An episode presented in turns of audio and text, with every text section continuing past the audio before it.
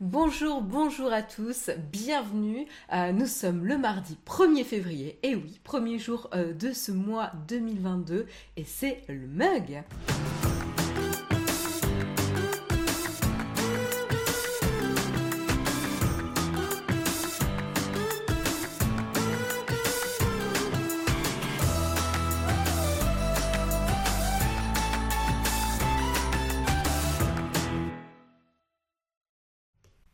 Bonjour, bonjour, j'espère que vous avez la forme. Je suis ravie de vous retrouver en ce mardi 1er février. Euh, voilà, je suis bien accompagnée, j'ai monté, que je vais essayer de ne pas renverser parce que vous voyez, j'ai un peu rempli euh, à ras-bord. J'espère que vous, vous avez euh, votre boisson du matin pour vous aider à commencer la journée en bonne forme. Salut Oleg, salut JPG, salut Amon, salut Polaire, salut MacPaddy, salut Technisavoir. comment vas-tu? Bah écoute, moi ça va. Franchement, j'ai plutôt la patate ce matin. Je crois que c'était bien aussi la semaine dernière. Je crois que j'avais la patate mardi dernier aussi. Mais oui, il se trouve que ce matin, j'avais pas la patate hier. Euh, je sais pas pourquoi, je peut-être pas aussi bien dormi, mais là ce matin ça va. Franchement, euh, voyez, j'ai les yeux grands ouverts, tout va bien de mon côté. Euh, salut Makoto, salut, salut Kylian, salut Quentin, salut T'es curieux. les mugs ou à la papier. non, celui-là c'est pas le plus grand, c'est pas le plus grand, mais c'est pas le plus petit non. Pas que je défonce le micro, mais c'est pas le plus petit non plus. C'est la taille idéale. Euh, c'est la taille idéale et puis bon, euh, je suis particulièrement attachée à ce mug euh, parce que c'était les mugs. Ça, il fait partie des deux mugs que je vais ramener de, de, New York quand j'y avais travaillé quelques temps. donc du coup, il a une petite place spéciale. Voilà, donc donc voilà. salut Visibi, Visible. Ah, Visible. Il faut que je lise à haute voix vos pseudos pour comprendre les jeux de mots. salut Tobalito Twitch, salut Desgorilla.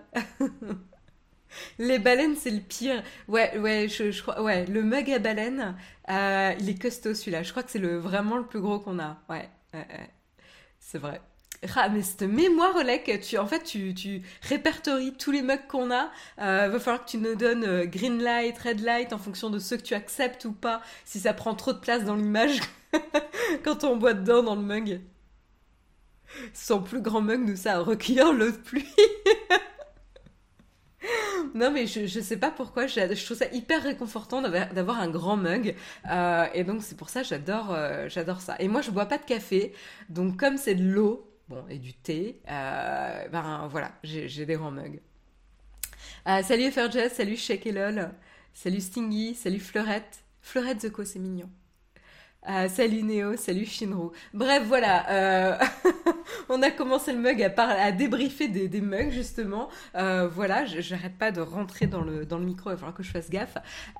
mais au-delà de ça, quand même, on va parler de tech ce matin. On va pas faire que parler de mugs. on va quand même parler de tech. Et on a quelques sujets sympas. Alors, certains dont vous en aviez déjà discuté, notamment avec Jérôme la semaine dernière, notamment Libra. Mais, on va, euh, quand même euh, en reparler parce qu'il y a du nouveau sur les affaires.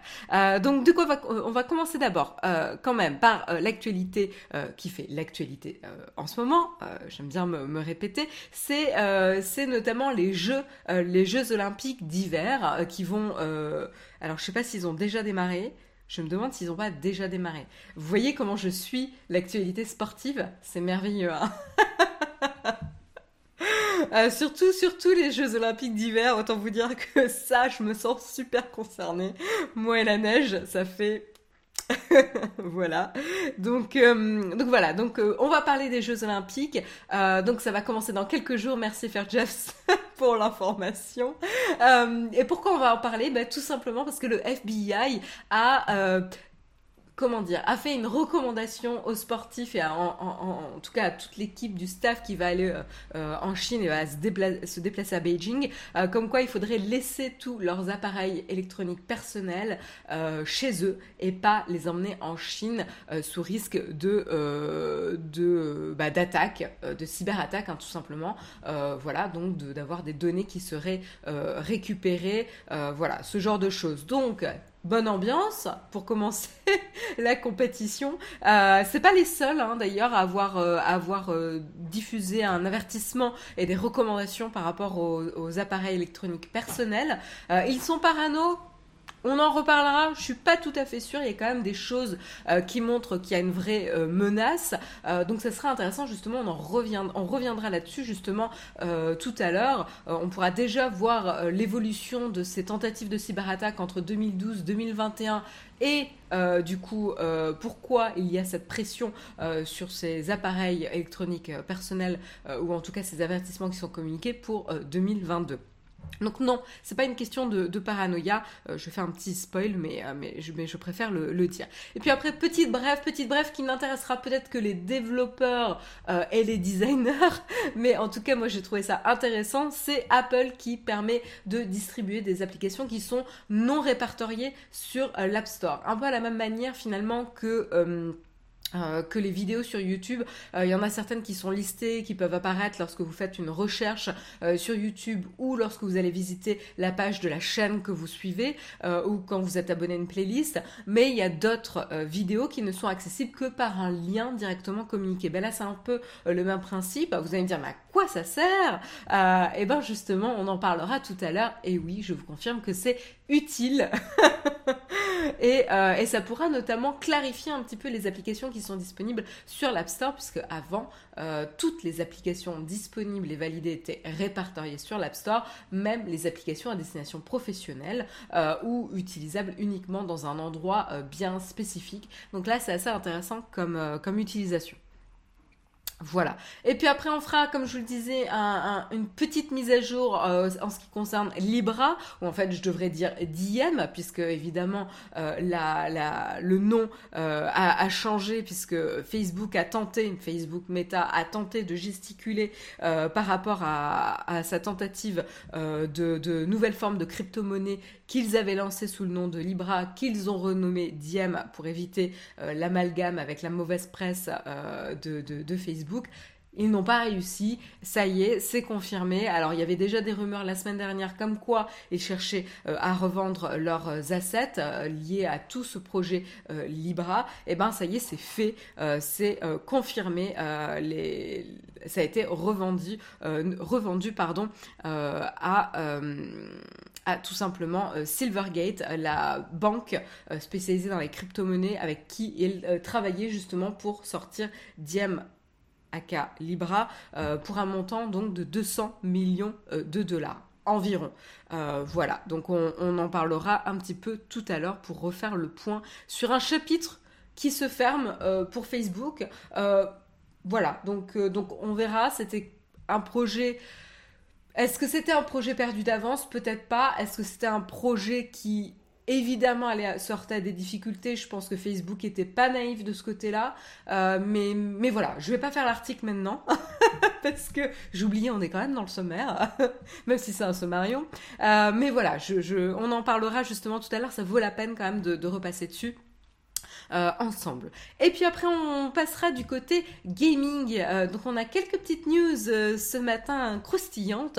Alors la première est pas super, et pas la plus croustillante, mais quand même elle est intéressante. Il y a des petites nouveautés du côté du Xbox Game Pass, puisque Microsoft va devoir un petit, être un petit peu plus transparent en, enfin, par rapport à ces renouvellements automatiques de services, notamment Xbox Game Pass, Xbox Live Gold voilà, avec des problèmes qui étaient remontés, pointés du doigt, euh, justement par euh, les autorités britanniques ici de la concurrence, euh, la CMA.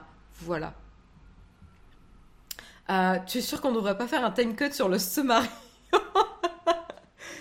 Il est 8h09, je suis encore dans les temps. Non mais quelle, quelle mauvaise foi ce matin dans la chatroom, hein? On continue avec la news croustillante euh, du jour et ce sera euh, Sony, le rachat de Bungie par euh, Sony. donc nouveau studio, enfin nouveau studio, nouveau rachat de studio, cette fois-ci pas par Microsoft, euh, qu'ils avaient, qui avaient racheté, qu'on avait annoncé qu'ils avaient racheté Activision Blizzard, qui a évidemment euh, eu un, énorme retentissement dans la sphère du gaming et, avec euh, bonne raison hein, d'ailleurs. mais là, cette fois-ci, c'est Sony qui rachète Bungie. Bungie, c'est le studio derrière Destiny et Halo. voilà, Halo, jeu emblématique sur pour Microsoft d'ailleurs, donc c'est assez assez cocasse finalement. et donc pour un rachat de 4 milliards de dollars. Alors vous allez me dire, oh, petit joueur. Et oui, en effet, c'est pas comparable du tout avec leur achat d'Activision Blizzard par Microsoft, qui était euh, aux alentours euh, près de 70 euh, milliards de dollars. Mais c'est quand même assez intéressant et on verra justement tout à l'heure euh, pourquoi c'est intéressant. Euh, et puis comme on parle de Halo, euh, je trouve ça rigolo d'en profiter puisque l'adaptation série et notamment la bande-annonce de, de, la série Halo a, été, a été partagée. Donc évidemment l'adaptation du jeu vidéo. donc j'ai trouvé ça, en termes de timing, j'ai trouvé ça pas trop mal quoi. Euh, franchement, à une semaine près, Sony annonce un rachat. Euh, il annonce le rachat du studio qui fait le jeu Halo. Halo qui sort la bande-annonce de son, de son adaptation en série. Bref, je trouve ça pas, pas, pas trop mal et assez, euh, assez intéressant. Euh, donc voilà en tout cas pour, euh, pour ce sujet-là. Et puis on terminera avec une petite cerise sur le croissant, euh, toute tranquille, toute mignonne. et, c'était la cerise sur le croissant que j'avais pas eu le temps de vous faire, je crois que c'était la semaine dernière, où je voulais vous en parler. c'était notamment cette tendance visuelle où les séries, les films ont tendance à être très très très sombres. Et est-ce que vous avez déjà eu justement ce problème de ne pas arriver à distinguer l'action, ou en tout cas qu'est-ce qui se passe dans l'image lorsque vous regardez un programme chez vous. Euh, et est-ce que vous trouvez que ça vous arrive de plus en plus souvent avec les derniers programmes les plus récents euh, qui, sortent? Euh, Donc voilà, donc je pense notamment peut-être à hum, Boba Fett, on avait ça avec The Mandalorian, on avait ça peut-être, j'essaie de me rappeler, les séries Game of Thrones peut-être, ce genre de choses. Donc on en parlera, vous me direz ce que vous en pensez dans la chatroom parce que c'est aussi pour avoir votre avis sur votre ressenti en tant que consommateur de programmes aussi que ça m'intéresse. Parce que moi j'ai mon avis personnel, mais ça m'intéresse d'avoir votre avis dans la chatroom. Donc restez jusqu'à la fin de l'émission justement pour qu'on en discute tranquillement ensemble. Voilà pour euh, le sommaire de ce matin. Euh, il est 8h12, euh, je suis encore dans les temps, parce que de toute façon c'est moi qui détermine si on est dans les temps ou pas. donc, donc voilà, tout va bien. je vous propose de commencer du coup avec le premier article, mais tout d'abord, on lance le kawa.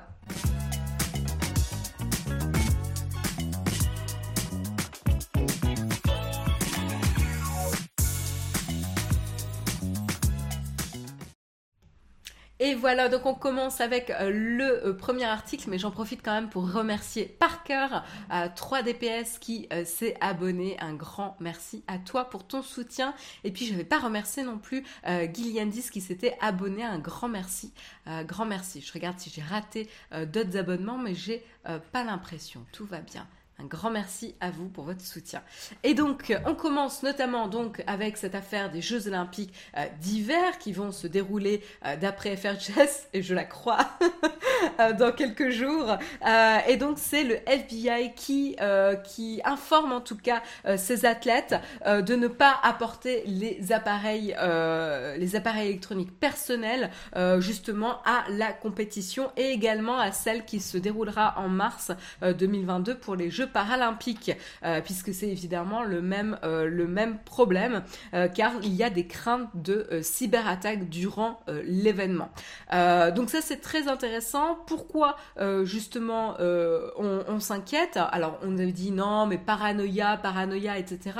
En effet, je pense que c'est quand même une bonne question à se poser. D'où vient cette crainte? Est-ce qu'elle est vraiment fondée? Eh ben tout simplement, le FBI a informé que durant les Jeux olympiques et paralympiques de 2020. Euh, euh, justement la NTT Corporation, euh, voilà, qui avait justement mis à disposition les services pour les Jeux de Tokyo, avait révélé notamment qu'il y avait eu plus de 450 millions de tentatives de cyberattaques ou de cyberincidents liés aux Jeux Olympiques. voilà, 450 millions de tentatives de cyberattaque. Voilà. Donc là, on peut se poser la question, est-ce que c'est de la paranoïa ou pas euh, Pour euh, comparaison, euh, quand même, par rapport aux Jeux olympiques de Londres en 2012, à l'été 2012, ça représente 2,5 fois plus d'attaques, de tentatives de cyberattaques qui s'étaient déroulées. Donc il y a une augmentation ici très nette. Alors après, vous allez me dire, bah oui, mais bon, euh, il y a presque, euh, voilà, 10 euh, ans, quoi. presque. 8 ans de, décalage. Donc évidemment, il y a une différence.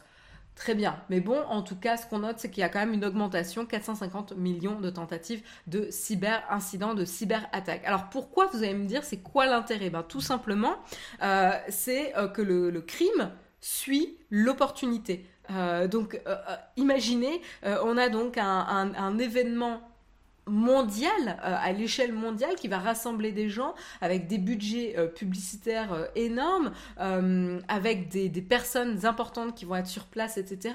Beaucoup, beaucoup d'attention médiatique aussi autour de cet événement et essentiellement quand même euh, de rediffusion, ce genre de choses, de diffusion en direct et de rediffusion. Euh, et évidemment, c'est un, événement qui se déroule en direct, donc l'enjeu d'être en ligne au moment des jeux est crucial. C'est pas comme la diffusion d'un film en replay. Euh, où bah, finalement il n'y a pas trop d'intérêt à, pirater parce que tout le monde s'en fout et on pourra voir le film plus tard. ici c'est un événement qui apparaît enfin, qui se déroule une fois tous les quatre ans, quand il n'y a pas de pandémie, euh, et donc qui rassemble à un moment T euh, plein de personnes devant leur écran, ou en tout cas sur la retransmission euh, de ces jeux en direct. Et donc il y a un vrai enjeu de live ici, et donc du coup, si on a besoin de faire passer un message, de bloquer et de faire pression, c'est une opportunité en or ici pour les criminels. et donc du coup, comme je vous disais, bah qui dit grande opportunité et grands impacts, dit va attirer également euh, les, euh, les criminels ici. Et pour les journalistes et photographes, c'est ok, ils disent ça qu'aux athlètes. Bonne question, euh, bonne question, je vérifie. non, bah écoute, je vois que les athlètes des Jeux Olympiques, en effet. Mais en tout cas, qu'est-ce qu'ils disent? C'est donc de ne pas emporter leurs appareils personnels, mais de prendre des burner phones, donc ces espèces de téléphones pas jetable, mais, euh, mais voilà, pas, pas, très intelligent, euh, qu'on utilise euh, de manière anecdotique. je, je suis pas très bonne sur la définition des burner phones, mais attendez, je vais essayer de voir, de, de, vous trouver une meilleure définition que celle que je viens de vous donner. Ouais, brûleur de téléphone, super. je trouve ça génial. c'est pas du tout Téléphone prépayé, voilà. Téléphone jetable, téléphone prépayé, voilà. Euh, non mais c'est ça. Euh, comme ça, voilà, ça permet de euh, se préserver de ces tentatives d'attaque. Des téléphones pas très intelligents, des Windows Phone, ça troll dans la chatroom, ça troll. Et faire Just en forme ce matin, tu me fais un peu mal au cœur parce que moi j'aimais bien les Windows Phone, mais, mais c'était bien envoyé. Un Android pas cher que tu détruis après usage. Oui. voilà en tout cas euh, pour, euh, pour l'information. Euh, donc ce qui est intéressant aussi, c'est que le FBI n'est pas le seul à faire ce type de recommandation, puisque on a également le Royaume-Uni, l'Australie l'Allemagne qui ont vraiment encouragé ici leurs citoyens carrément, hein, pas que les athlètes, leurs citoyens à laisser leur téléphone et leurs appareils personnels et ordinateurs à la maison, justement sur des risques de, de hack, de cyberattaque ou de ici carrément euh, de surveillance euh, par le gouvernement chinois. voilà, on a également le gouvernement, enfin le, le, comité olympique néerlandais qui a également interdit à ses citoyens de carrément apporter leurs appareils durant les Jeux. Alors je ne sais pas comment ils vont vérifier ça, pour être honnête. Est-ce que c'est peut-être lors des vérifications à l'aéroport? Euh, mais euh, euh, c'est assez, enfin ça va ça va quand même assez loin. ce qui est intéressant aussi, c'est qu'il y avait eu des débats autour de la fameuse application euh, qui était euh, qui était installé euh, par les athlètes lors de l'entrée dans dans le pays hein, sur le territoire chinois. C'est My 2022 smartphone app donc l'application My 2022 voilà qui qui a été fait qui a été scruté hein, scruté notamment on avait eu Citizen Lab qui avait partagé dévoilé une un examen un peu approfondi de l'application qui avait notamment noté pardon que il y avait certaines failles euh, assez problématiques hein, euh, ici, euh, notamment autour du chiffrement pour protéger la voix et l'audio des, utilisateurs et notamment le transfert de fichiers et qui n'était pas qui pas anodin notamment qui aurait pu donner des failles sur les détails du passeport des informations démographiques notamment des, informations sur les, voyages l'historique des voyages et l'historique médical, ce qui est quand même assez, euh, problématique. Mais d'un autre côté, euh, on avait également le, comité international olympique, lui, qui avait plutôt euh, baissé un petit peu les craintes, rassuré en disant que non, il n'y avait pas eu de, il n'y avait pas de faille dramatique et ils ont donc réduit un petit peu la sévérité des problèmes que Citizen Lab, Lab avait dévoilés. Ce qui est intéressant, c'est que quand même il y avait eu des, évaluations. Hein. alors Évidemment, le, comité international olympique a déjà mentionné que de 1, l'application avait été approuvée sur le Google euh, Store et l'App Store. Donc là, c'est intéressant de, de, se reposer sur le système de validation de l'App Store d'Apple et de Google Play Store pour montrer la légitimité et la sécurité d'une app. Ça, c'est intéressant parce que ça ajoute de l'eau au, moulin euh, euh, d'Apple et, de Google sur le store, euh, le store et la protection du store et les vérifications. et puis, ils avaient fait également un audit externe par deux sociétés hein, sur l'application qui n'avaient pas, a priori, révélé de failles problématique en tout cas euh, sur l'app. Euh, en tout cas, ils disent aussi que c'est pas obligatoire de télécharger cette fameuse application My 2022 euh, sur un smartphone et qu'il était tout à fait possible de rentrer les informations nécessaires sur le site internet à la place. donc comme ça, ça a évité d'installer carrément une application qui aurait pu voilà, on avait la crainte qu'elle contienne quelque chose qui aurait pu monitorer en tout cas et hacker certains appareils. Voilà en tout cas pour, euh, pour les craintes.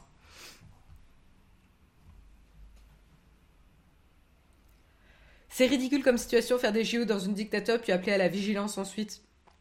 On aurait, euh, juste dû annuler les JO en Chine pour filer le créneau au Japon, qui n'a pas pu rentabiliser ses installations. Je pense que le Japon, ils étaient en mode euh, non, merci. on, a déjà perdu un max de fric. Parce que si le coût marketing hein, euh, de communiquer autour de ça, il est, il est pas anodin, quoi. Mais c'est clair que le Japon, euh, ils ont eu la pire, euh, la pire session de, Jeux Olympiques, là. Et c'est sûr que, que, les Jeux Olympiques, c'est aussi une démonstration de force. Hein. Voilà. les mêmes consignes existent aussi pour les fonctionnaires français en déplacement aux États-Unis. Ah, hyper intéressant, Elagan 71. Euh, hyper intéressant. Olek, les Français ils sont invulnérables, ils rentrent trop tôt pour qu'une attaque réussisse. Excellent.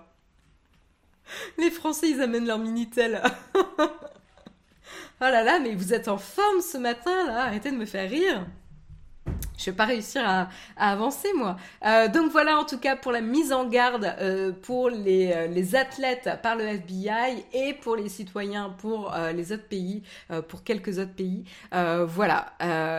donc Sachez-le, si vous y allez, faites attention à vos appareils, surtout mm, essayez de ne pas forcément les amener et de, vous, de vous contenter en tout cas d'un téléphone jetable pour, pour être sur place. On enchaîne avec la petite brève, la petite brève sur les applications non listées sur l'App Store. Euh, et oui, donc euh, peut-être vous êtes étonné que je sois aussi excitée par ça, mais je trouve ça intéressant. Euh, tout simplement, ce sont des applications qui n'apparaîtront dans aucune catégorie de la boutique, ni sur les recommandations, ni sur les classements, ni sur la recherche. Donc vous allez me dire, mais comment on la trouve cette application si elle n'est pas listée sur l'App Store? Bah, C'est comme les vidéos sur YouTube qui ne sont pas listées, c'est uniquement via un lien Euh, voilà. Euh, et donc tout simplement, pourquoi c'est utile? Ben, euh, ça sera des applications, ça sera utile pour notamment les applications qui sont pas développées pour le grand public. Et oui, ça peut paraître anodin, vous dire, mais est-ce qu'il y a des applications qui ne sont pas développées pour le grand public? Et oui, c'est le cas. Euh, tout simplement, il y a une entreprise qui peut développer une application pour ses employés. On peut également avoir une application qui est développée à l'occasion d'une conférence et qui sera utile uniquement pour les personnes qui sont sur place. Euh, et donc, du coup, bah, avoir juste un lien pour communiquer par rapport à ça, ça peut être assez pratique et éviter aussi pour Apple de polluer entre guillemets, son store avec des applications qui sont finalement, bloquées si vous ne rentrez pas dans les critères pour en bénéficier. Euh, donc toutes les applications professionnelles, etc. A priori, vous avez votre société qui va avoir un moyen approprié pour vous la communiquer lors de votre, de, votre onboarding, en tout cas de, votre démarrage au sein de la boîte. On va sûrement vous dire, il faut installer tel logiciel, vous donner les liens, etc. Bah là, c'est la même chose pour ce type d'application. Euh, ou lorsque vous allez avoir, euh, aller à une conférence, vous, pourrez, vous aurez peut-être euh, bah voilà, des liens ou des QR codes qui vous permettront rapidement de télécharger l'application une fois sur place. voilà, donc, et comme ça, ça évite finalement de brouiller les signaux et de complexifier la communication à l'extérieur quand il n'y a pas besoin. Les entreprises ont les moyens de déployer leurs apps euh, sans l'App Store déjà. Le nouveau système, c'est plus pour les petits développeurs, je pense. Et tu penses à quel système, Lorange euh, parce que actuellement, il y a notamment TestFlight, mais c'est plus pour de la bêta, non? Euh, En tout cas, moi de mon côté, on l'utilise uniquement pour la bêta et pas pour du déploiement interne.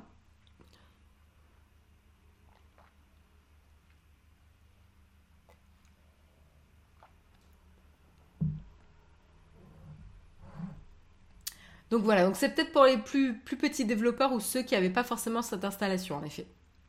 Merci Tool 07 pour ton abonnement, 17e mois d'abonnement, si ça c'est pas de la, euh, de, de la fidélité, je ne sais pas ce que c'est. Un grand merci à toi. Et merci euh, aussi pour euh, ton abonnement. Un grand merci à toi. Et pour Parker, oh ben non, j'ai déjà remercié Parker 3DPS. Enfin, je remarque, je sais pas, j'ai un doute. J'ai un doute. Mais un grand merci à toi si je t'ai pas remercié.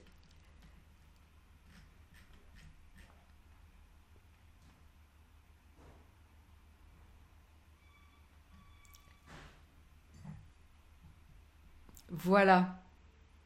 TestFlight, on utilise pour la recette, ouais. Nous aussi, ouais. Exactement, pour la bêta. Euh, on a aussi App Center aussi qu'on utilise euh, pour, euh, pour les bêtas. Bref. donc voilà. Les entreprises peuvent avoir leur propre store. Sur mon iPhone Pro, je n'ai pas l'App Store, mais celui de ma boîte. Ah, ouais, mais là, je pense qu'il faut avoir une certaine taille pour avoir ce type d'installation, en effet. On fait des déploiements avec certificat depuis un serveur privé. Écoutez, là, euh, je suis pas capable de vous, de vous répondre. En tout cas, ça me paraît euh, peut-être plus accessible en fonction peut-être de la taille de la boîte euh, et plus facile. voilà, notamment, je pense à une conférence. c'est peut-être Enfin, ils ont peut-être pas une équipe technique aussi, aussi déployée. Non, mais vous me parlez de la SNCF. J'espère qu'en effet, il y a différentes tailles de sociétés. voilà. Toutes les boîtes n'ont pas la taille de la SNCF. et n'ont pas forcément euh, une équipe dédiée pour, euh, pour gérer leur parc d'applications quoi. Euh, mais ça ne veut pas dire qu'elles n'ont pas ce type de besoin d'avoir une application qui n'est qui n'est pas qui est pour le, à usage professionnel, je vais réussir à m'exprimer, à usage professionnel ou temporaire pour une conférence, conférence etc. C'est clair que la SNCF avec toutes leurs applis, ils ont intérêt à avoir leur propre store. Ça balance, ça balance. Hein. La question, c'est est-ce que tu sais quelle appli fait quoi? On devrait faire un quiz là-dessus. je sais jamais, c'est un peu la même chose pour la RATP. Bref, euh, mais bon, je suis méchante là, j'avoue, je troll euh, aussi, parce qu'en même temps, vous, êtes un peu d'humeur euh, à troller dans la chatroom, donc j'y vais aussi. Mais il faut quand même reconnaître que, en tout cas pour la RATP, il y a eu des efforts, il y a eu pas mal d'efforts. SNCF, ouais, ça fait longtemps que j'ai pas trop utilisé, mais, mais c'est pas mal, euh, comparé à une dizaine d'années où c'était vraiment catastrophique. Donc, euh, donc il y a eu quand même des gros efforts et des grosses améliorations, faut, faut le reconnaître. Voilà en tout cas, euh, en, tout cas pour cette petite brève. Euh, du coup, je perds pas trop de temps là-dessus, mais je voulais juste revenir sur Libra ou Diem euh, en fonction de, du petit nom qui est resté en tête de votre côté. Évidemment, le projet de nouvelle forme de crypto-monnaie de Facebook aka Meta, qui, qui aurait pu être utilisé comme une méthode de paiement au sein des différentes plateformes de Facebook, Facebook Messenger, WhatsApp et compagnie. alors ça, c'était le projet de l'entreprise qui avait été lancée en 2019, rappelez-vous, par Mark Zuckerberg euh, himself euh, et qui avait notamment des partenaires quand même de renom puisqu'ils avaient notamment Visa, Mastercard mais également des, des, commerces euh, comme, comme eBay par exemple. et l'idée c'était justement d'avoir formé cette espèce d'organisme indépendant avec ses partenaires et d'autres personnes pour gérer la blockchain Libra. toutes les transactions étaient vérifiées et traitées justement par eux et Facebook prévoyait également que Libra soit ce qu'on appelle une stable coin. Alors ça, c'est un terme que j'ai vu revenir partout. Alors je sais pas si vous, vous saviez ce que c'était, moi je ne me rappelais plus, plus de, ce terme. Et qu'est-ce que ça veut dire? C'était tout simplement associer, euh, c'est une forme de crypto-monnaie tout simplement qui associe sa valeur à un actif externe, externe comme le dollar américain ou le cours de l'or tout simplement euh, pour stabiliser, euh, stabiliser la, la valeur. Euh, donc ça c'est assez euh, assez intéressant. Alors rappelez-vous évidemment, euh, je vais pas vous refaire tout le cours de la vie de, la courte vie de Libra, mais dès l'annonce de Facebook de ce projet Libra et même avec toutes les précautions qu'ils avaient prises autour, avec justement cette organisation externe, avec les partenaires, etc.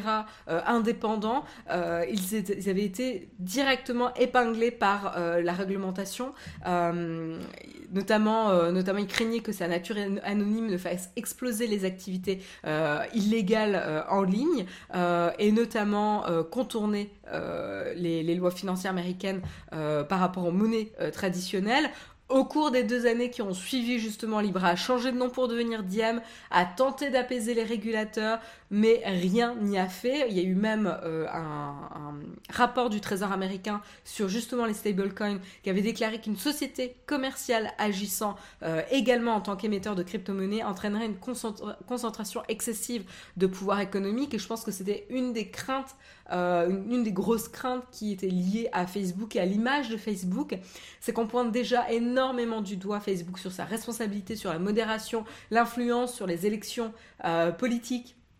Euh, etc., sur l'impact sur la démocratie dans différents pays. voilà, le fait que maintenant ils accroissent encore leur pouvoir par rapport à cette crypto-monnaie.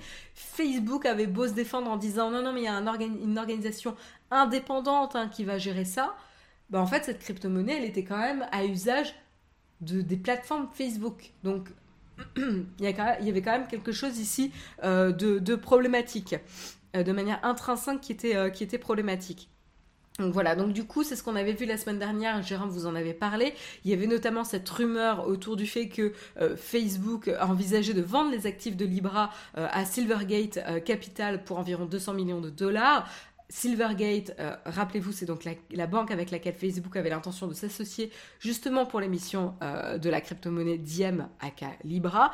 Et ça a été confirmé euh, lundi, puisqu'en effet, c'est bien vendu à hauteur de environ 200 millions de dollars à cette fameuse banque, donc Silvergate. Ça a été confirmé ici. ça marque vraiment la fin d'un effort, en tout cas pour Facebook. Comme je vous le disais, effort qui était quand même intéressant, mais est-ce qu'il n'était pas forcément voué à l'échec? Moi, je me le demande. Euh, sachant qu'en effet Facebook était sous le feu des projecteurs et pas forcément pour les bonnes raisons, et qu'ils n'ont pas réussi à finalement à changer l'opinion euh, des régulateurs. Euh, sur différents sujets, hein, que ce soit sur la modération sur les plateformes des réseaux sociaux ou sur ce sujet de monopole et d'influence et de pouvoir à travers les États. Euh, donc du coup, c'est pas forcément très très étonnant ici. En tout cas, ils avaient pourtant pris des, des, précautions. Hein. Euh, puisque Libra était euh, quand même une des crypto-monnaies euh, les plus transparentes, voilà, et qui, avait essayé de faire les choses plutôt bien, de manière indépendante, mais, mais la seule manière et la principale manière quand même d'utiliser cette crypto-monnaie, ça aurait été à travers les services Facebook, même s'il y avait cette fameuse Libra Association qui aurait été indépendante et qui aurait été gérée par d'autres sociétés, d'autres acteurs. Euh, voilà, donc c'est pas forcément super super euh, étonnant. Euh, voilà, en tout cas, on avait vu aussi David Marcus, hein, l'exécutif, l'ancien exécutif de Facebook qui avait créé, qui avait été à l'origine de Libra, était parti hein, en fin d'année dernière. Donc, ça montrait un petit peu que clairement, on en était à la fin du projet ici. Oui, le problème d'avoir une monnaie interne pour une plateforme, au Club Med, il y avait les carnets barres. Je crois qu'on peut pas trop comparer le monopole de, euh, de, Club Med et Facebook. Mais discussion intéressante.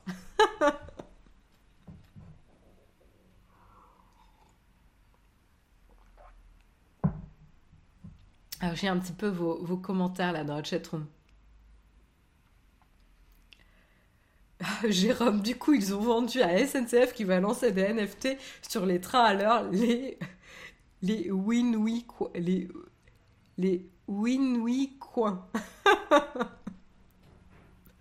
oh là là, mais vous êtes de mauvaise foi ce matin. C'est délicieux de vous lire.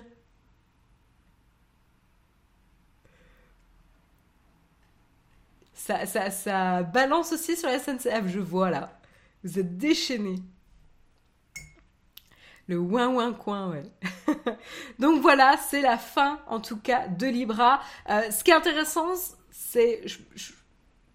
Je, me pose même la question, il y avait quoi dans cette valeur de 200 millions euh, de dollars? Évidemment, eux, Facebook, euh, ils avaient pour objectif de, rembourser les investisseurs, en tout cas les personnes qui avaient soutenu le projet au maximum, parce qu'il y avait quand même pas mal de, boîtes hein, qui avaient, soutenu le projet. Euh, j'ai pas la liste, mais il y avait notamment Uber qui était dans, les investisseurs, etc. Pourquoi je retrouve pas cette information? Bon, c'est pas très très grave. Euh, donc évidemment, eux, ils voulaient quand même pouvoir récupérer un petit peu d'argent euh, investi sur, sur le projet. Mais en fait, moi, je me demande même, c'est quoi l'intérêt pour Silver, Silvergate? Euh, d'avoir racheté à hauteur de 200 millions euh, de dollars, sachant qu'en fait le projet ça va être quand même assez compliqué euh, d'essayer de le redémarrer, puisqu'évidemment à travers la réputation de Facebook ça a quand même coulé complètement la réputation du projet, et pourtant il avait été quand même fait de manière transparente, adapté pour les, les régulateurs par rapport à plein d'autres stablecoins. Hein, voilà. Donc Pareil, ils avaient, lié autour du projet Libra euh, pas mal d'acteurs euh, clés. Euh, toute l'équipe, a priori, est, partie. donc, c'est assez étonnant de se dire comment ils vont pouvoir exploiter Diem de manière intéressante. Et ce sera quand même assez compliqué potentiellement de le redémarrer avec autant de savoir-faire ou de support qu'ils avaient avec lequel ils avaient initié le projet euh, au, lancement. Bref, je suis assez, euh, dubitatif par rapport à ça. Il y a la propriété industrielle et le savoir-faire, oui, euh, c'est ce, que, tu dis, Orange. C'est vrai, c'est vrai, c'est vrai. à voir, ouais, je, je, suis vraiment pas une experte du sujet, mais est-ce que ça vaut ce montant-là À voir. À voir, à voir. Donc voilà, euh, clairement le, problème. Alors, euh, je pense que vous faites des comparaisons qui sont pas forcément adaptées dans, la chatroom quand vous comparez au Club Med ou au, casino euh, et sites de rencontres et compagnie. Ici, on parle quand même d'abord d'une crypto-monnaie qui est déjà quelque chose qui est dans le collimateur des, régulateurs ici. c'est quelque chose d'assez nouveau, de décentraliser. Par définition, la décentralisation, ça pose un problème aux régulateurs parce que toute la, gestion de la monnaie est euh, centralisée pour être régulée. Euh, donc il y, a, une notion ici qui est, qui est, quand même assez importante. Et l'association évidemment avec Facebook. Euh, Facebook qui se fait taper dessus un peu dans tous les côtés. Et je dis pas, je dis pas Calimero ici pour Facebook, hein, mais, mais voilà, qui sont quand même la cible de, de, pas mal d'attention politique par rapport à son pouvoir. Encore une fois, quand on voit l'impact de Facebook sur potentiellement les élections et, et, la perception des actualités, la désinformation, il y a des questions à se poser aussi. Oleg Impec, mérité, point. Eh ben, je vous propose dans ce cas-là, sur justement cette note euh, qui résume euh, en clair ce qui s'est passé, euh, même si ça fait un pincement au cœur évidemment pour les équipes qui ont travaillé sur ce projet, euh, parce que notamment on avait, euh, on avait euh, du coup David, David Marcus qui avait tweeté à, à, ce sujet et, on pouvait sentir tout l'investissement personnel et professionnel qu'il a pu avoir dedans. Notamment il a, il a partagé félicitations à mes anciens collègues et amis et également à la, à la banque Silvergate. on, a, on a donné nos, nos, nos cœurs entiers, notre sang et notre sueur euh, et nos larmes pour, euh, pour euh, quelque chose qu'on appellera toujours et que j'appellerai toujours Libra. notre mission était vraiment motivée pour, les, pour les bonnes raisons, passionnée et motivée pour les bonnes raisons, et ça reste valide aujourd'hui à ce que c'était avant. Voilà. et il met, et on sent une pointe de d'amertume ici et je pense que c'est légitime encore une fois euh, encore une fois euh, euh, il dit ici encore un autre chapitre avec peut-être un, promoteur plus acceptable, puisqu'ici c'est une banque, pour guider la vision vers l'avant. voilà, désolé, hein, je vous fais de la traduction littérale ici. Mais, euh, mais, mais c'est intéressant. On sent voilà qu'il y a un espèce de regret et qu'il y a eu des bâtons dans les roues qui a été euh, constamment mis euh, dans, dans, les, dans, les, dans, dans les roues de, de, de, l'équipe de Libra. Clairement, ça a été le cas hein, quand on a vu ce qui s'est passé. Maintenant, bah voilà, il y a, y a aussi qu'est-ce que ça veut dire de, de, de monter ce projet par rapport aux, ambitions de Facebook et, et voilà, aux objectifs de Facebook aussi.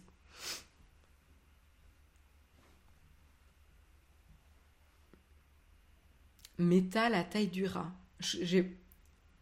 Méta la taille du rat.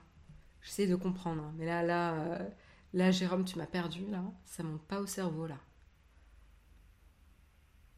Une monnaie sous l'ombre de Facebook, c'est comme confier à la Chine de réécrire les droits de, les droits de l'humain. Oleg, subtilité.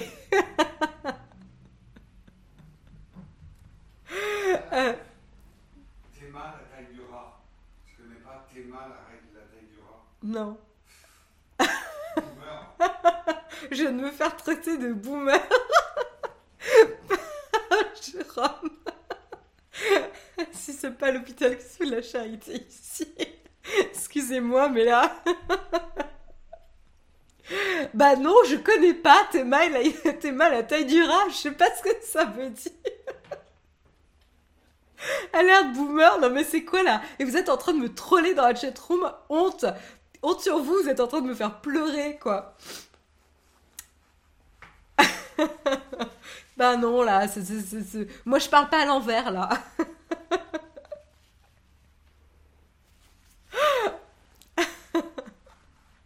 Boumeuse, allez-y. C'est dur de vieillir. Écoutez, je le vis plutôt bien. Ça va.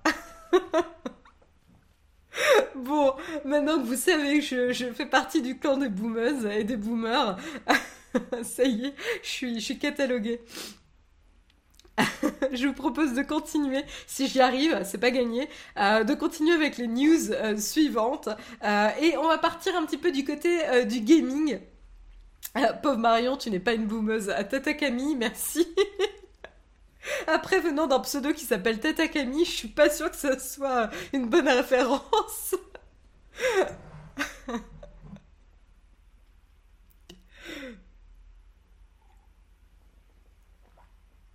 Flonflon qui dit on a eu un indice quand elle nous a dit d'aimer les Windows Phone. C'est pas faux.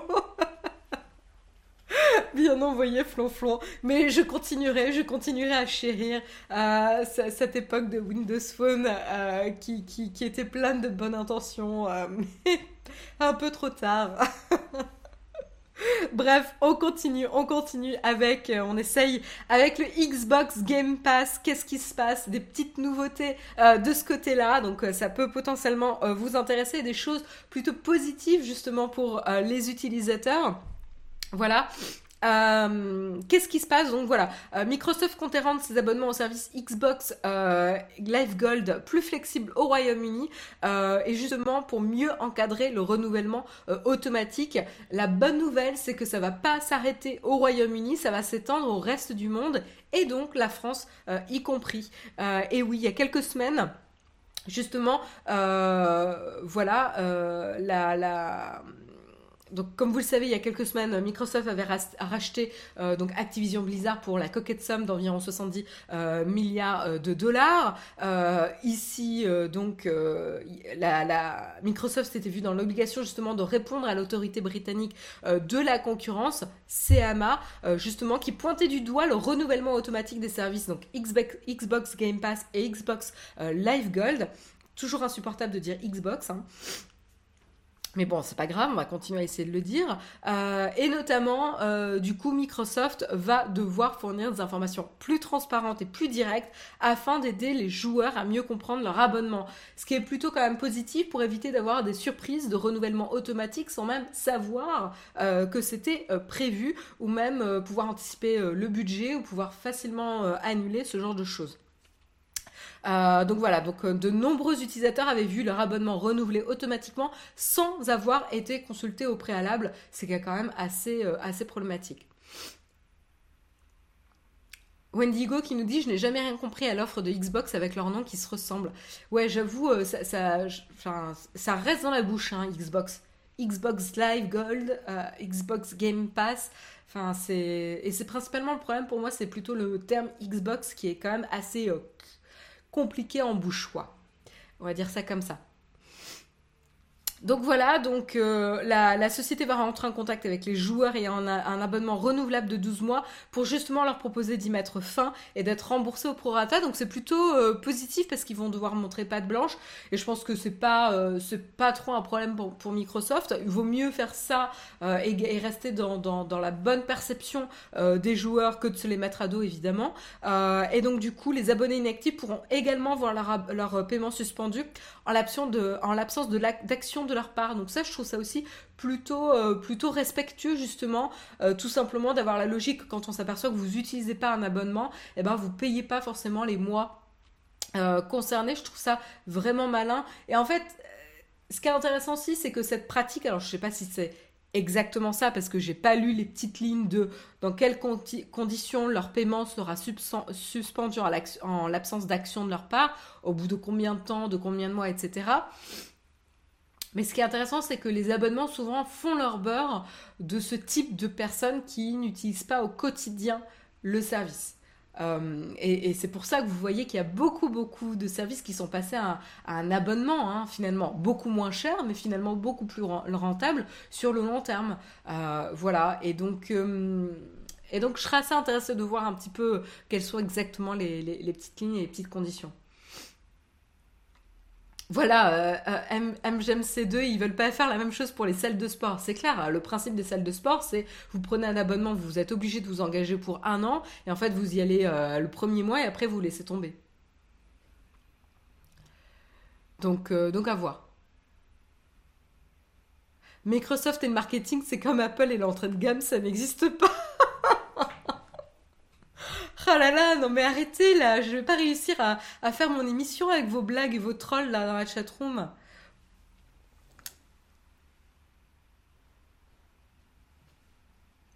Moi, en attendant, il y en a un des deux qui lâche des OP de temps en temps.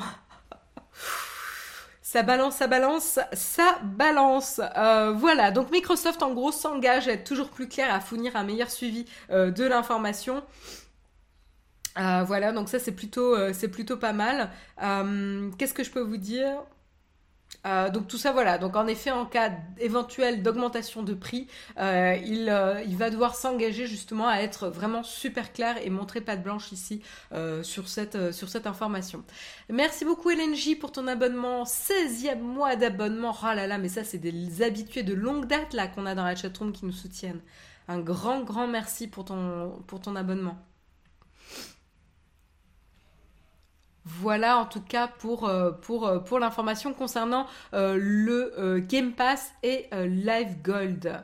voilà pour Microsoft. Et puis on termine en termes de, de, news tech ce matin avec justement la news de, de la journée, on va dire comme ça. Comme je vous le disais, je vous le rappelais tout à l'heure, il y a quelques semaines, Microsoft a racheté Activision Blizzard pour aux alentours de 70, 70 euh, milliards de dollars, donc ce qui est vraiment euh, pas rien du tout. Et là, cette fois-ci, c'est au tour de Sony. Et rappelez-vous, au moment de l'annonce de Microsoft, tout le monde regardait et pointait du doigt Sony sur bon, bah vous êtes mal barrés, les gars.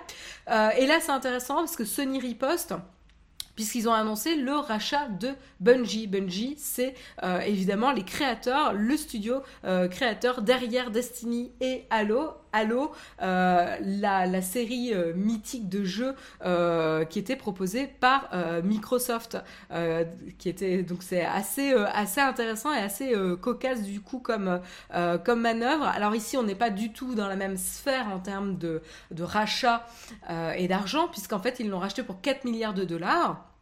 Euh, mais euh, mais c'est quand même euh, assez assez intéressant. Donc comme pour Activision Blizzard, l'accord entre Sony et Bungie est resté confidentiel et secret jusqu'au dernier moment. Les employés ont, ont été mis ont été informés par le biais d'une visioconférence hier. Et euh, qu'est-ce que je peux vous dire euh, Donc voilà, Bungie s'était fait euh, connaître en propulsant justement la saga Halo sur Xbox dès ses débuts. ici, l'intérêt, et, pour l'instant, ce qu'on sait, c'est que Sony promet de laisser toute liberté créative à, à Bungie. ce qui est très intéressant aussi, c'est qu'ils disent que ils n'ont aucune ambition en tout cas de limiter les plateformes sur lesquelles les jeux de Bungie seraient disponibles. Donc a priori, ça serait cross-platform. À voir, à, voir, à voir, mais pour l'instant, ça serait, euh, cross-platform. Euh, et avec ce rachat, justement, Sony, qui pouvait craindre de perdre la licence Call, of Duty à terme, se sécurise un petit peu la possibilité d'avoir son propre jeu de tir avec les équipes derrière Halo et Destiny, justement. Euh, et surtout un studio qui a fait sa renommée avec du FPS multijoueur, euh, ce qui était quand même un avantage considérable ici pour, pour Sony. exactement ce qui, lui manquait en, termes d'exclusivité sur PlayStation. Euh, voilà, donc euh, on, est vraiment là dans la guerre stratégique des rachats de, studios qui, se poursuit. Bungie ou Bungie euh, Bah moi je dis Bungie, ouais. Non?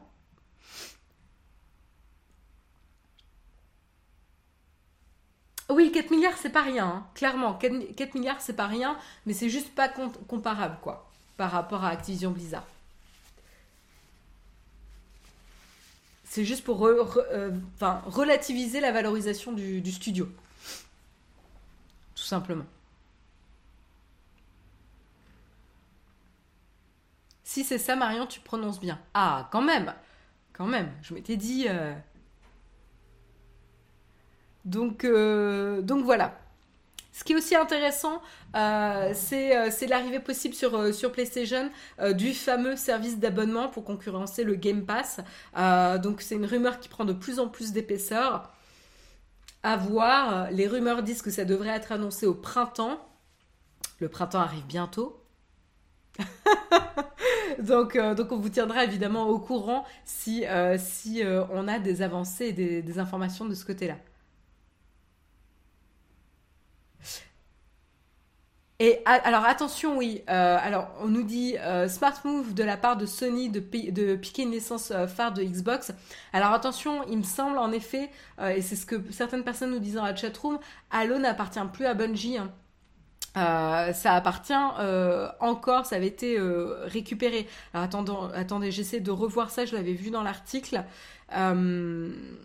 pour vous confirmer ça.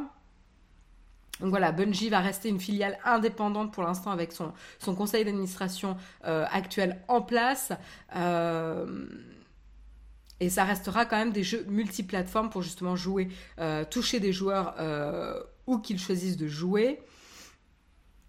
et donc pour la petite histoire, c'est donc un nouveau rachat pour le studio de Seattle qui avait été acquis par Microsoft en 2000 avant d'être laissé libre en 2007 et de passer sous pavillon Activision de 2010 à 2019. Euh, voilà, donc Bungie va rejoindre la fameuse, la fameuse famille des PlayStation Studios, qui compte aujourd'hui Insomniac Games, Santa Monica Studio et Sucker Punch, d'ailleurs on en avait parlé, et Guerrilla, ou encore dans les derniers arrivés, Housemark. voilà. Donc c'est a priori des studios qui, qui marchent pas trop sur les mêmes plates-bandes, ce qui est assez positif et qui sont assez complémentaires. Euh, voilà. Non, ça confirme pas, mais a priori, il me semble que Halo reste la propriété ici. Euh, voilà, donc 343, ça avait été repris par le studio 343, a priori, euh, Halo. C'est ça, oui, c'est ce que j'avais vu sur Wikipédia ce matin quand j'avais cherché. Donc c'est plus la propriété de Bungie. Euh, voilà, c'est ce que j'avais vu. Reprise par 343 Industries. Voilà. Donc en effet, ça reste quand même euh, détenu par Microsoft Studio. Donc ça, la licence Halo, en tout cas, reste détenue par Microsoft, mais c'est quand même assez rigolo de se dire qu'ils ont racheté le studio à l'origine de la création euh, du jeu Halo, et surtout, bon, l'intérêt pour Sony ici, c'est le FPS sur PlayStation, euh, ce qui leur manquait plutôt pas mal. Voilà, donc, euh, donc non, Halo reste sous pavillon euh, Microsoft. Maintenant, euh, ça donne voilà, des créateurs qui ont l'expérience nécessaire pour, pour créer ce type de jeu. Donc c'est ça qui est intéressant ici.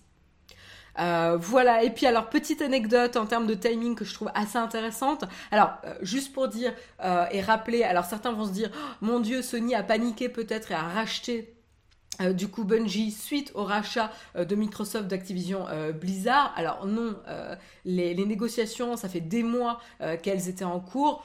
Potentiellement, avec le rachat d'Activision Blizzard et l'annonce de Microsoft, ça a potentiellement accéléré les négociations pour avoir l'annonce en contre-coup la, semaine suivante. Surtout que bon, Sony s'était pris un petit revers en bourse suite à l'annonce, c'est pas tout à fait étonnant non plus. Maintenant, voilà, c'était quand même en négociation depuis plusieurs mois. Donc c'est pas fait dans la précipitation, on la panique ici. Donc voilà, il ne faut pas non plus enlever le crédit à Sony ici en termes de, stratégie. Euh, c'est quand même assez important. Donc moi je suis plutôt très intéressée de voir qu'est-ce qu'ils vont nous, proposer potentiellement au printemps avec cette histoire euh, d'abonnement. Euh, donc à voir, parce que ça c'est vraiment, vraiment intéressant.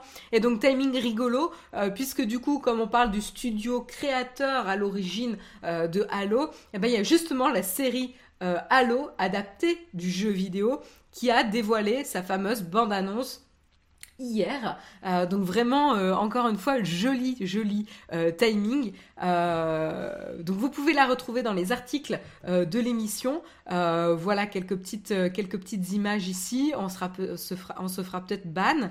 mais bon, je trouvais quand même assez intéressant de, de vous montrer...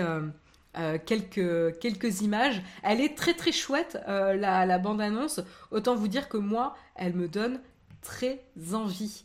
voilà, donc voilà, j'ai très envie de regarder ça. J'aime bien, j'aime bien ce genre de choses. Euh, si c'est pas trop euh, flippant, mais ça n'a pas l'air trop flippant, euh, ça a l'air assez cool. voilà. Est-ce que, est que vous, il y a des fans de Halo dans la, dans la chatroom? Et est-ce que, est que l'idée de regarder une série adaptée du jeu vidéo, c'est quelque chose qui vous, qui vous motive là? J'espère qu'ils vont bien explorer le lore, ouais. C'est l'enjeu, ouais. Le lore d'Halo est très cool. Alors moi je connais pas parce que j'ai jamais joué à Halo, donc euh, je suis un peu curieuse, mais rien que la bande-annonce a l'air d'être un peu plus euh, un peu plus riche que juste euh, Alien versus Humain. Et, du coup je trouvais ça assez, assez sympa. J'ai jamais joué au jeu, mais en lisant le lore sur Wiki, il a l'air intéressant.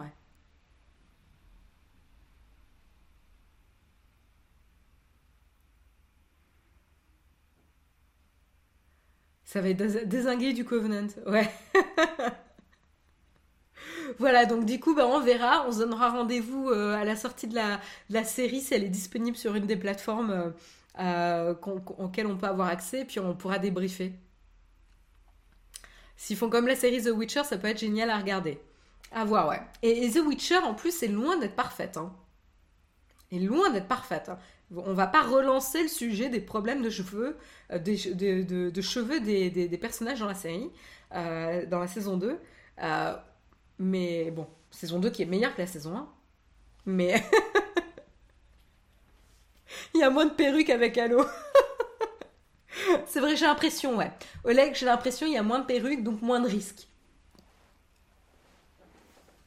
Bref. Là-dessus, c'est la fin euh, des articles tech euh, ce matin. Euh, je vous propose, avant de passer à notre petite cerise sur le croissant, de remercier et de parler de notre sponsor qui nous permet de produire cette émission Le Mug. Notre sponsor, vous le connaissez puisqu'il apparaît en haut de la petite émission à l'instant, c'est évidemment Trade Republic. Trade Republic, donc attention, on promouvoit la plateforme et les services ici. Hein. en aucun cas, on va vous donner des conseils d'investissement. Mais donc Trade Republic, on vous la présente, c'est donc une application pour placer son argent, faire du trading, trading simplement. Euh, et c'est justement pour les personnes qui sont pas non plus des experts ou qui sont pas forcément à l'aise dans ces domaines, mais qui veulent quand même essayer de dynamiser leur argent. Donc si c'est quelque chose qui vous intéresse, ça peut valoir le coup de vous renseigner sur Trade Republic. D'abord, c'est un produit euh, et un service euh, simple et une interface minimaliste.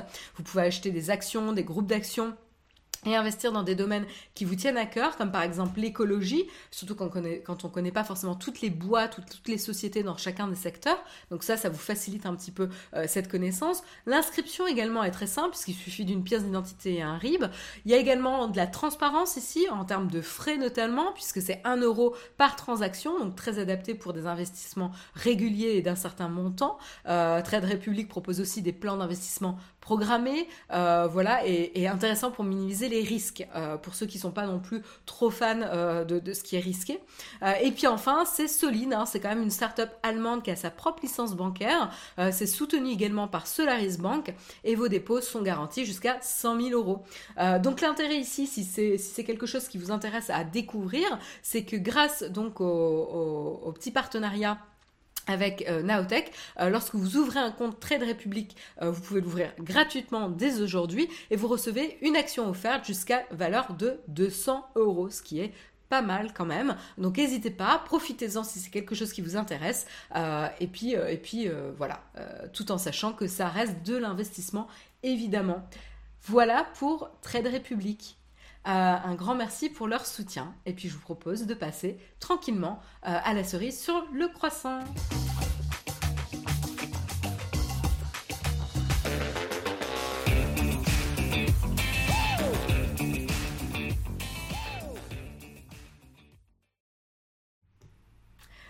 Oui, alors quand j'ai vu 9h41 dans la barre supérieure de l'iPad, j'ai eu un moment de stress et après j'ai compris. Alors oui, ça c'est toujours le même bug. Euh, autant te dire que moi, ça, ça j'ai toujours des moments de surfroide euh, quand je regarde mon iPad aussi, euh, notamment le matin, quand je, avant de commencer le mug, où je 9h41, genre je suis en retard de 2 heures là. Mais ouais, ouais, on a toujours ce bug bizarre. Je sais pas d'où ça vient, euh, je sais pas pourquoi ça se déclenche. C'est très très étrange, euh, ce bug d'affichage. Il y a un bug sur l'iPad. Bah ouais. C'est toujours un problème d'affichage d'heure quand on. Quand on. Quand est-ce qu'il est déclenché très exactement? Quand on branche l'iPad? Je sais plus. Je sais plus. Je, testerai la semaine prochaine. Euh, mais voilà. Bref, il est bien 9h02, ne vous inquiétez pas. Heureusement, elle a un mug gradué qui donne l'heure en fonction du niveau de thé. Non, super intéressant ça. Hein. Super intéressant. Il y a quelque chose à faire. 7026, c'est pas un bug, c'est une feature, ouais. Évidemment, évidemment. Euh, merci, ça fait des semaines que je pense être fou, vraiment pas réveillé. Non, non, Tasky TV, ne t'inquiète pas, c'est pas toi, c'est pas toi. Euh... Bref, euh, de quoi je voulais vous parler ce matin euh, Quelque chose qui m'intéressait, c'est un article euh, et, notamment une analyse par la critique américaine Emily Van Der Werf. Euh, alors vous avez les articles qui sont disponibles sur le, le Flipboard Nowtech. Alors ça remonte un petit peu parce que j'étais censée vous le faire la semaine dernière, mais vous avez à la fois un article de Courrier International et à la fois un article de Numérama qui vous donne deux perspectives justement sur, sur cette analyse.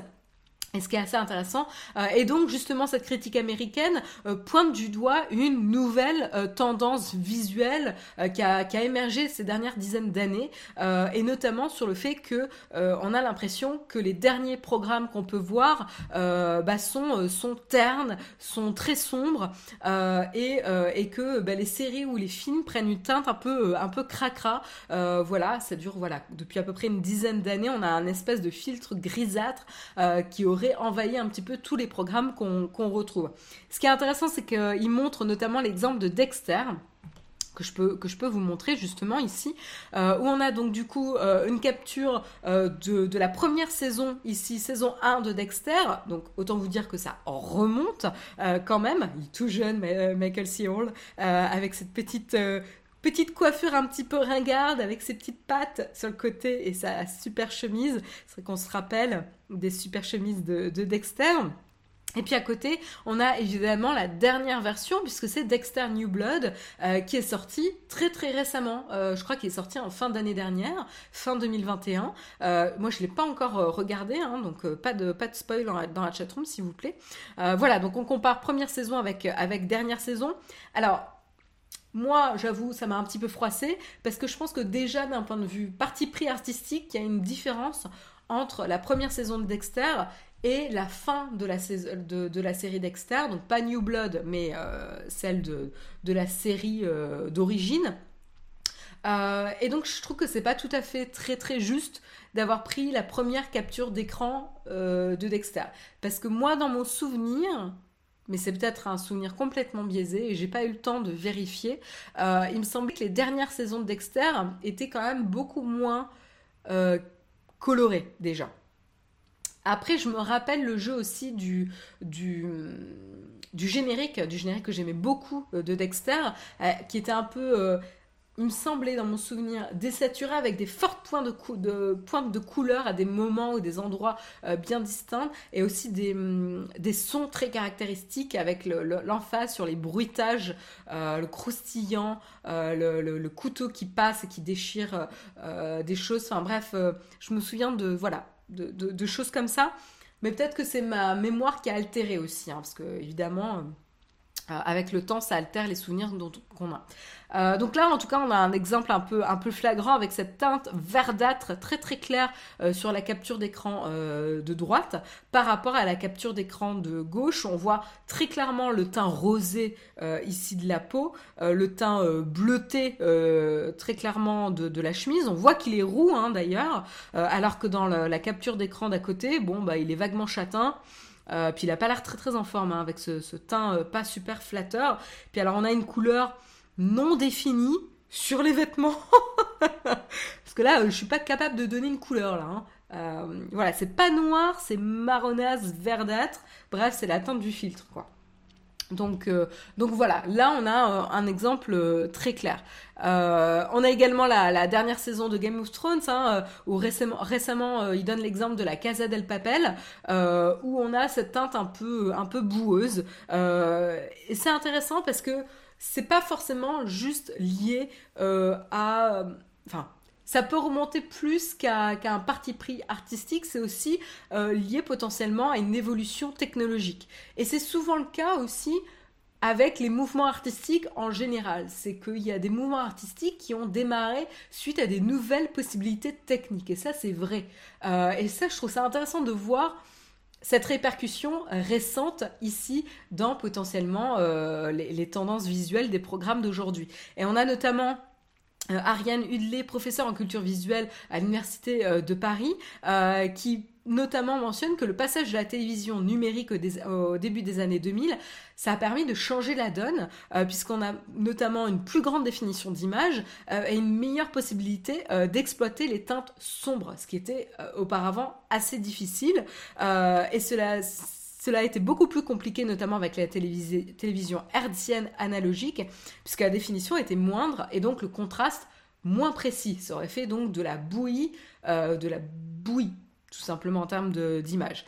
Euh, puis on a également, c'est pas que ça, on a également des capteurs hypersensibles au niveau des caméras numériques qui permettent évidemment d'explorer davantage l'aspect pictural de l'image et de sculpter différemment les couleurs, les basses lumières et la profondeur de champ. Donc là, on a quelque chose où avant, auparavant, les réalisateurs étaient en galère pour filmer de nuit ou avec peu de luminosité, où ici on a des nouvelles possibilités et donc c'est plus facile de pouvoir le faire. Et donc là, on a euh, bah, voilà, ces créateurs, ces réalisateurs qui vont pouvoir exploiter quelque chose qui n'était pas possible auparavant. Et donc du coup, bah, des fois, ils vont trop loin potentiellement euh, lorsque l'équipement est un équipement qui est à la maison. Voilà, et donc qui est grand public et qui sont pas dans des conditions euh, de, cinéma, par exemple. Euh, alors on peut se dire, est-ce que c'est quelque chose qu'on devrait appliquer au cinéma, c'est-à-dire potentiellement sur la question de est-ce qu'on devrait tenir compte potentiellement de l'équipement bah, chez vous euh, grand public pour adapter la manière dont on filme les programmes euh, et notamment les séries qui pourraient se justifier puisque les séries n'ont pas pour destination d'être euh, diffusées en salle de cinéma a priori en général alors que les films par exemple voilà il y a pas mal de films qui ont cette, destinée voilà, d'être projetés en salle de cinéma. Et donc, du coup, il y a un parti pris artistique ici qu'on peut optimiser pour les salles de cinéma et quitte à perdre lorsque c'est euh, diffusé euh, chez vous euh, en conditions voilà différentes avec un équipement différent. Donc autant ça pourrait être changé et discuté pour les films, autant pour les séries, moi j'ai vraiment eu des problèmes, notamment Game of Thrones. Il y a des moments je ne voyais rien. ou dernièrement Boba Fett, c'est insupportable. Moi, il y a un moment, je décroche de l'épisode, je ne vois rien de ce qui se passe. Il y, a, des, des séquences où genre ça se passe la nuit. Et en effet, on voit la, la, définition est incroyable, mais juste je vois pas parce que je suis dans mon salon, je regarde la série en journée, euh, et donc du coup, euh, bah, je, même sans avoir le reflet qui tape directement sur la télé, je ne vois rien. Voilà. Donc c'est assez pénible et, on n'a pas un équipement euh, entrée de gamme non plus quoi. On n'a pas le top, mais c'est pas un équipement entrée de gamme. et donc c'est vrai que ça gâche et ça sort finalement du programme. Et du coup, ça m'intéresse d'avoir votre avis. Est-ce que vous avez ce ressenti dans la chatroom? Oui, Matrix, euh, tout à fait. Matrix fait partie de cette tendance où, alors, là où c'était un tout petit peu différent pour Matrix, c'est qu'il y avait une tendance où c'était. Euh, il y avait ce contraste entre la matrice et le monde. Euh, le, le, le, enfin le monde, euh, le faux monde et le monde réel, et avec ce jeu sur les couleurs. Donc là, c'était un parti pré-artistique vraiment très très fort. Il y avait une accentuation de certaines couleurs. Euh, rappelez-vous, voilà, c'était très très désaturé, à part sur certaines couleurs, euh, qui était vraiment ici un parti pris des, des, réalisateurs Wachowski. donc c'est encore un poil différent. Mais Matrix fait quand même partie des précurseurs de cette tendance-là.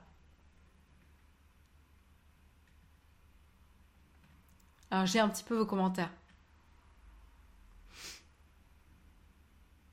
Après, si tu prends la série Camelot, la, colorimétrie suit l'évolution de l'histoire.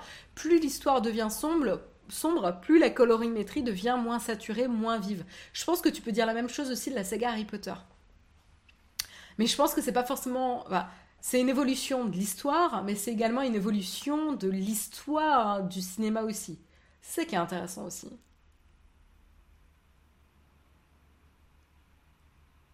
Boba Fett, pas d'accord chez moi. Pas, d'accord, pas sombre chez moi.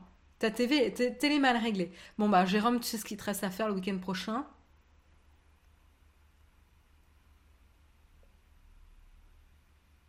Ah, la Jouve aussi. A priori, ton téléviseur est mal réglé, si j'en crois ce que disent la chatroom.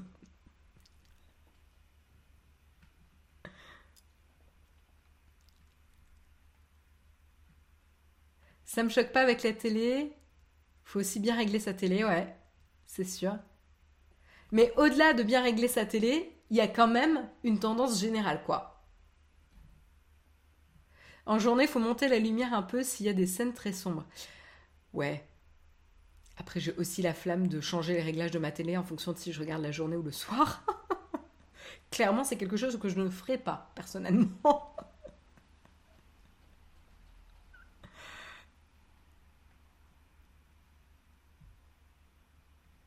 Ouais, même en fermant. Alors, on ne ferme pas les volets, on ferme les rideaux, ce qui, est pas, euh, ce qui ne réduit peut-être pas assez la luminosité générale. Mais, euh, mais voilà. Et Jérôme nous dit notre télé est Dolby Vision, donc le problème n'est pas là. Il faut juste qu'on ferme les rideaux pour certaines séries. Ouais, mais même en fermant, hein, rappelle-toi quand on avait testé, euh, c'était encore compliqué parce que les rideaux laissent passer quand même une certaine lumière. Donc soit on le regarde le soir quand il n'y a plus de, de, lumière, ben voilà,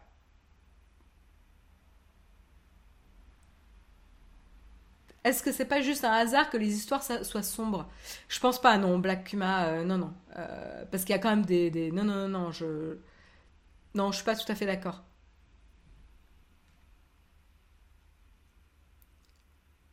Non, j'ai pas vu le, j'ai pas vu le film Camelot, donc je peux pas évaluer en effet. Régler la télé avec Emily's in Paris pour la colorimétrie. c'est pas mal, j'avoue, c'est pas mal.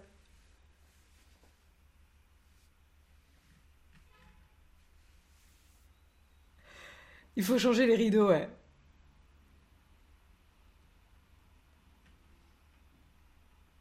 Donc voilà, donc en gros, euh, gros, alors il y a des télés qui adaptent en fonction de la luminosité ambiante. Je sais pas si la note fait ça, mais, mais, mais pas mal. Zizani Schnautek, Boba Fett clivant au sein de la bah ouais, ouais, ouais, Et encore, on parle que, que de la luminosité de Boba Fett. Hein. On parle rien de plus ici, parce que autant vous dire que j'aurais des choses à dire sur cette série, dont le meilleur épisode est un épisode pas sur Boba Fett. Donc, euh, ça donne un signal sur la qualité de la série. Mais bon, passons très très vite sur ce sujet. Sinon, je vais me faire taper par la chatroom. Euh... Et donc, qu'est-ce que je peux vous dire de plus euh, euh, oui, voilà. Donc, euh, il y avait notamment des jeux, voilà. Donc, du coup, il y, a pas mal de personnes qui déplorent finalement cette réduction de possibilités avec ces couleurs très très sombres qui se généralisent finalement au sein des, différentes séries et créations audiovisuelles, et notamment surtout lorsque la couleur est un, matériel à, à, sculpter finalement pour communiquer un message. Et ça, je trouve ça hyper intéressant. Et notamment, il donne l'exemple de Fringe, la série Fringe, alors euh, les plus jeunes ne connaîtront pas, euh, boomer, euh, boomer time ici, c'est notamment lorsque chaque monde parallèle avait sa propre colorimétrie. et donc ça, c'était assez, assez intéressant. il y avait également l'univers bariolé de The Good Place, ça c'est plus, plus récent. Et, et, notamment où la palette de couleurs joue à la fois sur l'étalonnage, mais aussi au niveau marketing pour mieux identifier les œuvres. Euh, et rappelez-vous aussi, euh, il y a toute une, euh, une, époque où on avait le... le comment on appelle ça? Attendez, j'essaie de vous retrouver le terme. mais Jérôme pourra me le retrouver. Il y avait un étalonnage qu'on voyait un peu chez tous les youtubeurs aussi. C'était Till and Steel ou je sais plus quoi là. Till and Steel. Je sais plus comment ça s'appelle. Jérôme, moque-toi de moi et rappelle-moi ce que c'était. Euh, c'est un espèce de rendu vert orangé en fait euh, qu'on pouvait revoir dans pas mal de, séries. Euh, ouais voilà, exactement Wendigo. Mais il y a un, Orange, Orange and Teal. Orange and Teal on me dit. Ok. Euh, ok, ben voilà, donc le terme c'est orange gentil qui a cette, teinte verdâtre orangée euh, très contrastée puisque c'est deux, deux, couleurs très très loin euh, dans le spectre colorimétrique. elles sont pas complètement complémentaires mais, presque. Et donc c'est hyper, hyper intéressant. Teal and steel. Ah ben voilà, j'étais pas... Steel and teal, j'y étais presque. Teal and steel. J'y étais presque. Et ouais, donc ça c'était une mode générale en effet. Voilà en tout cas euh, pour, euh, pour ce qui se passe. Euh, et donc du coup, bah, ça, ça manque. Du, coup, voilà, il y a pas mal de personnes qui pleurent un petit peu sur le manque de clarté, sur le manque de parti pris artistique et sur cette uniformisation. Après, ce qui est intéressant, c'est ce qu'on peut voir aussi dans les mouvements artistiques, c'est qu'en fait, quand on arrive à un extrême du mouvement, on est sur un appauvrissement aussi, une caricature finalement de ce, de ce mouvement artistique-là. Et après, il y a généralement un autre mouvement qui vient en réaction euh, au précédent, justement pour établir un équilibre. Donc à voir un petit peu ce qui va se passer et ce qu'on suivra peut-être dans les années suivantes s'il y a cet équilibre qui vient faire ça. Mais généralement, il y a toujours ce genre de, d'équilibre, de, choses qui se tirent, etc. Donc je trouve ça assez intéressant de voir un peu les, les, tendances. Euh, après, encore une fois, c'est ce qu'on disait avec The Good Place. Euh, The Good Place, c'est une série récente et qui, elle, va jouer finalement sur ces tons-là. Euh, il y avait également Pushing Daisies qui jouait euh, à l'extrême sur les couleurs. voilà. Mais par exemple, Alten Catch Fire est un bon exemple de cette, de cette couleur désaturée aussi. désaturée. Après, il y avait un look un peu rétro parce que ça se passait dans, dans les années. Enfin, voilà, dans les années 80 et tout. Donc, c'était à une différente époque. Tilk. Il y en a qui partent vers Stargate. Pas mal. Et l'autre mouvement devient la nouvelle mode, exactement. Alors, on nous dit c'est Orange Gentil. Ok, my bad, nous dit Jérôme. Voilà, donc voilà, euh, mais, mais, vraiment les articles sont, sont, intéressants à lire et valent le coup. Euh, mais, euh, mais voilà sur le, petit enjeu de, cette espèce de filtre appliqué. Euh, et puis il y avait également la série là sur Apple TV. Il y avait pas mal de séries, notamment Si. Et puis il y avait également la série avec. Euh, ah, comment il s'appelle cet acteur là Captain America là. Euh, qui jouait le, papa dont, le fils était accusé de. Je crois accusé de meurtre. série très très lente, mais visuellement très belle, mais qui était très désaturée aussi. Oui, euh, Defending Jacob, ouais. Euh, ouais, tout à fait. Deschamps. Putain, vous êtes trop fort dans la chatroom. Hein. J'ai un trop bon souvenir de Pushing Daisies, j'ai pas retrouvé de semblable ensuite. Oh, Florian, tu me fais plaisir là. C'est une de mes séries préférées, c'est un petit bonbon. Euh, c'est Chris Evans, ouais, exactement. Mais Pushing Daisies, ouais, c'est une de mes séries préférées. je trouve qu'elle avait un un univers unique. Euh, elle, était, euh, elle était feel good, elle était euh, à la fois émouvante, mais pas non plus dans le pathos et pas ridicule. les personnages étaient attachants, tous, même les seconds rôles. bref, voilà. Je, ouais. Gros, gros, gros coup de cœur sur, sur Pushing Daisies. Voilà. qui, qui, qui, a un peu vieilli. Hein. J'ai essayé de regarder les épisodes. J'avoue qu'elle a un peu vieilli. Mais, euh, mais voilà. Euh, bref, euh, voilà pour l'article. Bon, il est 9h21, 9h21. je pense qu'il est temps de vous souhaiter une bonne journée et de vous laisser vaquer à vos occupations. On va peut-être regarder si on peut lancer un raid sur. Bah voilà, on va lancer un petit raid sur Flonflon. voilà, pour de la musique de bon matin. Ça me semble pas trop mal, ça. Euh, et sur ce, bah, je vous souhaite une excellente journée à tous. Merci encore de m'avoir accompagné euh, pour cette actualité tech et ces débats euh, de, programmes et de séries. C'était excellent. En parlant de séries, j'ai attaqué, j'ai attaqué For Mankind grâce à toi et j'adore. Ah bah ça, ça fait plaisir. Cool. et, encore, t'as pas vu le meilleur si t'as pas encore fini la saison 2. Hein. voilà, donc enjoy. Très bonne journée à tous. Je vous retrouve la semaine prochaine et à bientôt. Bye Bye.